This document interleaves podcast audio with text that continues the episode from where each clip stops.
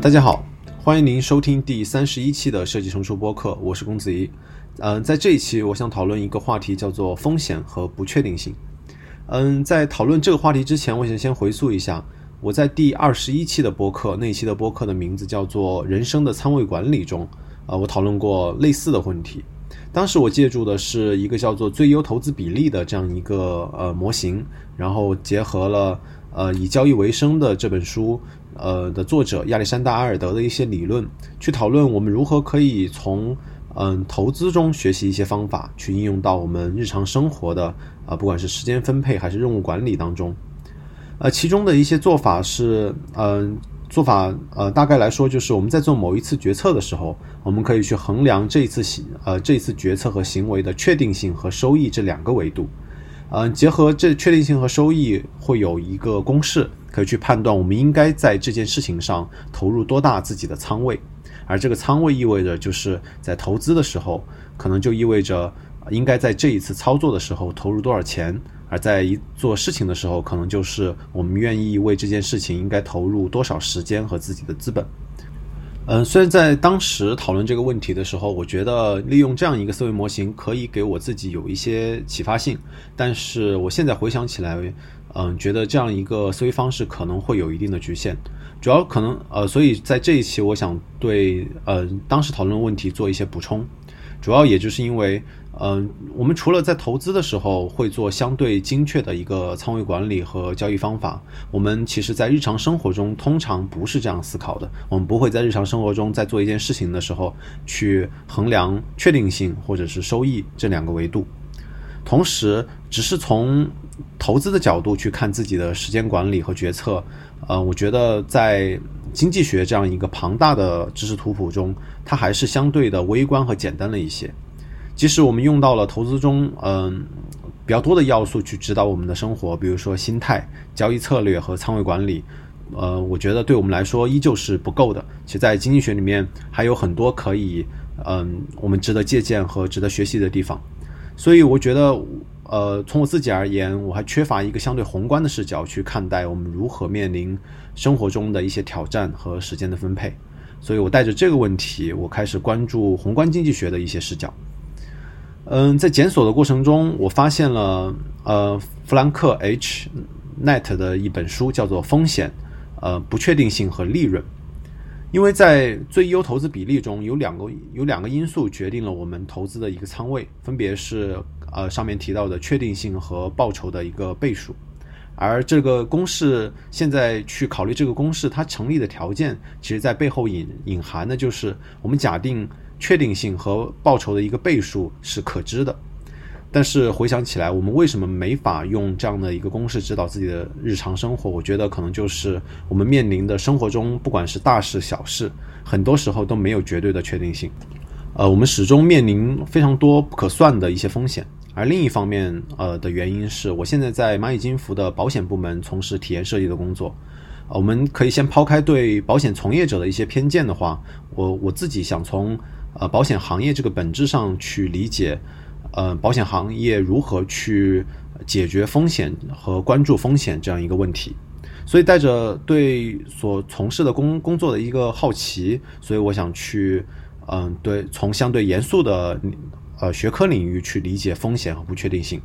而而我更想理解的是，我们如何去带着风险和不确定性的视角，嗯，带着风险和不确定性的分析方法，去找到能够指导生活的一些思维方式。这也是我这段时间非常关注的一个话题。所以带着这个问题，我去读了 Net 的呃风险、不确定性和利润。除了他经济学独特的视角，我觉得，嗯，这这位作者他的经济学和哲学相结合的一个文风，也是我非常喜欢他的一个原因。呃，所以要讨论我们面临的风险和不确定性。首先，我读到的是 Net 打破了是我在本科期间学习的古典经济学的一个均衡的理论。因为古典经济学，我们在学经济学原理的时候，嗯，假如你稍有接触，可能就会知道，其实古典经济学它关注的就是所谓的均衡。古典经济学假设供给和供供给和需求的曲线总会相交而产生一个价格。而这个价格会让供给和需求同时满足，然后利润归于零。但是奈德在他的书中指出的是，真实的情况是我们永远面对的是一个不完全竞争的一个市场。由于竞争双方永远不可能达到的是一个不可能达到一个信息完备的一个状态，所以那么市场上就不存在完全的一个竞争条件，呃，完全竞争的一个均衡的条件。而这而而这个不完全竞争和完全竞争之间的一个差值，可能就产生了利润。而这种呃信息上的不完备，就带来了风险和不确定性。其实对于我们个人来说也是一样的。我们在决策的时候，永远无法掌握完备的一个信息，所以我们个人根据经济学中研究的企业一样，在决策的时候也必然面临的是风险和不确定性。这里其实我们通常会下意识认认为，我们可以通过不断的尝试和经验的总结来算出风险和不确定性发生的一个概率，就像。嗯，我之前很喜欢的最优投资模型假设中一样，我们可以通过呃计算和经验的总结去算出这一次决策我的胜率是百分之七十还是百分之八十。可是 Net 其实区分了，我觉得这也是我觉得非常有趣的地方，它区分了风险和不确定性这两个概念。它定义风险就是可度量的一个风险，而不确定性是不可度量的。人们可以知道风险发生的一个概率，通过比如说经验的总结，不断的冒险，其实可以把风险凝聚成一个概率，一个能够用数字表达的一个数。根据过去发生的一个事件，可以把去推断未来可能发生这件事情的概率，而只要它能够量化，那那么其实它可以被算在呃必然会发生的一个成本当中。但是不确定性的定义，就是因为人们缺乏对于将将来将要发生的事情的一个基本认识，我们无法通过经验和定量的分析对未来进行预测，这也是不确定性的一个概念。而我非常关注的，那就是那如果我们要解决，呃，前面已经提到了风险，其实相对来说是好解决的，因为嗯，只要这个数能算，其实市场就会给一些方式去解决这个问题。而且为了解决不确定性的问题，我发现市场解决这个问题会更加有趣。而为了解决这个问题，市场自发的出现了一个它的第一个解决方法，市场开始选择人。嗯，这这里非常有趣。其实，在不确定不确定性的假设中，决定生产什么和如何生产是比生产这件事情本身非常更加重要的。这个时候，组织就会开始啊，组这里组织说的就是，比如说企业和公司，嗯。这时候，组织就会开始依赖一些具有管理才能的一些人，让这帮人去负责生产和经营的活动。而而我去回想，其实，在通常的产业组织理论当中，企业的本质可能类似于，呃，像荷兰、西班牙时期的出海商船的一个股份和和投资的一个体现，而不是去组织去选择一些具有管理才能的人。但是，但是，我觉得 Net 非常强有力的是说。嗯，他用风险规避的理论去推去对企业的一个本质做了解释。他解释说，世界上只有少数的人是风险偏好偏好者，而绝大多数的人是风险的规避者和风险的中性者。而后面这种呃风险规避和风险中性的人，是愿意交出自己的对于不确定性的一个控制权的。管理者通过嗯承担风险来获得他他们的报酬，而工人通过转嫁风险给这些人来获得工资。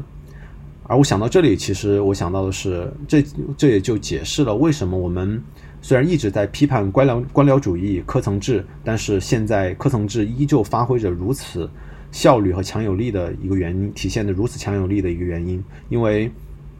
大部分人其实是愿意去转嫁风险而换取一些工资的，也就是说，大部分人愿意去选择逃避自由，而大部分人为什么愿意选择逃避自自由？这个在弗洛姆的《逃避自由》这本书中有更详细的一个探讨。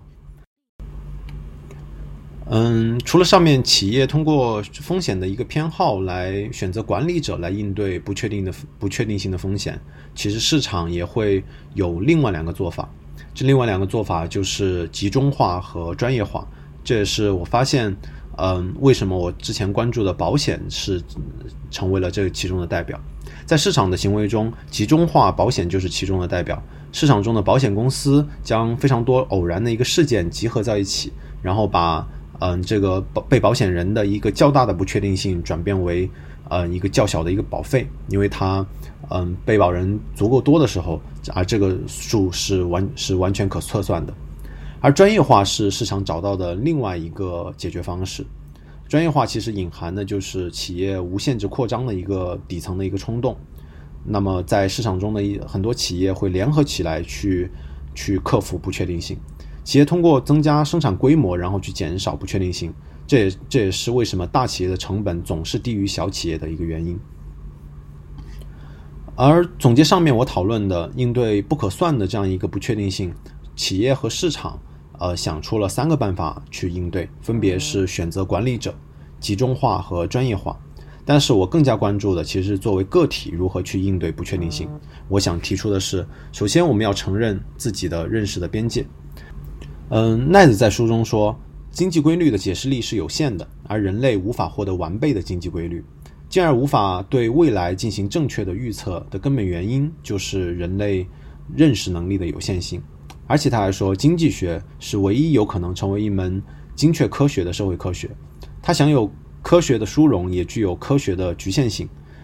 即就是它像物理学和数学一样那样抽象，而同样像物理学和数学那样脱离实际。而到这里，我想引申的是，呃，我想引申的是，自信的投资者会认为自己大概可以估估计一个投资这一次成功的一个概率。而我想对于我所从事的一个体验设计做一些呃更深度的一些反思。这次回到蚂蚁金服，我发现，嗯，设计师们比之前更加看重实验了，甚至让我觉得，如果没有呃实验的验证，设计师可能都很难说出他自己的价值。但是我想比较独断的一个说，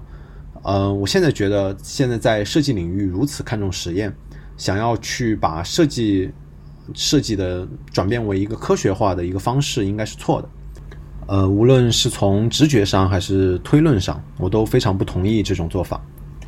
这种大量依赖实验的一个设计结果，我觉得它的产出要么会，它的结果可能要么只会适用于一个非常窄的一个场景，比如说支付宝腰封广告的一个投放策略，要么通过这些实验得出的设计理论会像上面 Net 所说的落得抽象而脱离实际。因为我认为大多数的设计问题和个人问题、个人选择的一个问题其实是类似的，通常是嗯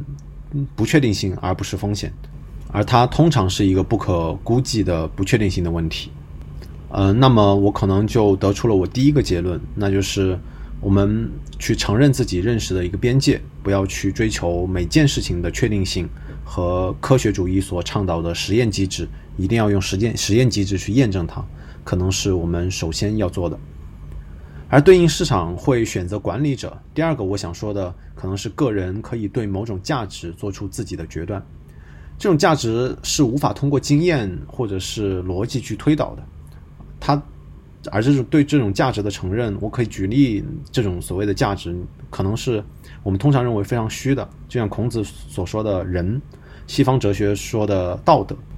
古希腊哲学中说的善好，或者是尼采所说的超人等等这些非常虚的概念，而我觉得是在，就像对上对应上面所提到的企业如何去应对不确定性一样，企业选择一个有决断力的管理者来承担风险，而作为个体，我们没有风险可以去转嫁给别人，我们只有让自己成为管理者，做出某种决断。对于上面不管是人的坚持、道德的坚持，还是善好的坚持，我们不去进行推理和演绎上的质疑，我们只做承担风险的决断。然后最后，对于上面提到的集中化和专业化向个人领域的延伸，我现在还没有想到非常好的一个对应，但是我觉得我隐约会觉得有一个方向：市场通过集中化和专业化来应对不确定性的问题，而。集中化到对应到个人这里，我觉得就应该可能是交往行为，不管是哈贝马斯说的交往行为，还是，嗯，还是弗洛姆所说的多人参与的行为。而专业化，我觉得可能对应到个人的就是实践和创造性行为。而另外一个例子，我想引申的是，呃，为什么这一次我没法对于集中化和专业化有非常详细的论证？是因为，嗯，这次我只提到了 Net 的相关宏观经济学的一些理论。在宏观经济中，不确定性理论可能是最能够应用到对于生活产生指导的理论，而微观经济学中的博弈论或者其他的理论，我还没有嗯做更多的讨论，而而这或许可以给我之后带来更多的启发，而而且是这一次讨论所欠缺的，可能这也是我之后不管是检索和呃思考的一个方向。那总结一下，我今天讨论的是，嗯，由我上次的一个播客去产生的一次质疑，我去质疑我们不会对每一次的行为有非常强的确定性，我们没法去估计每某一次行为的胜率，那我们就不得不面临风险和不确定性，而去区分什么是风险和什么是不确定性是非常关键的。那么更重要的就是我们如何去面对不确定性。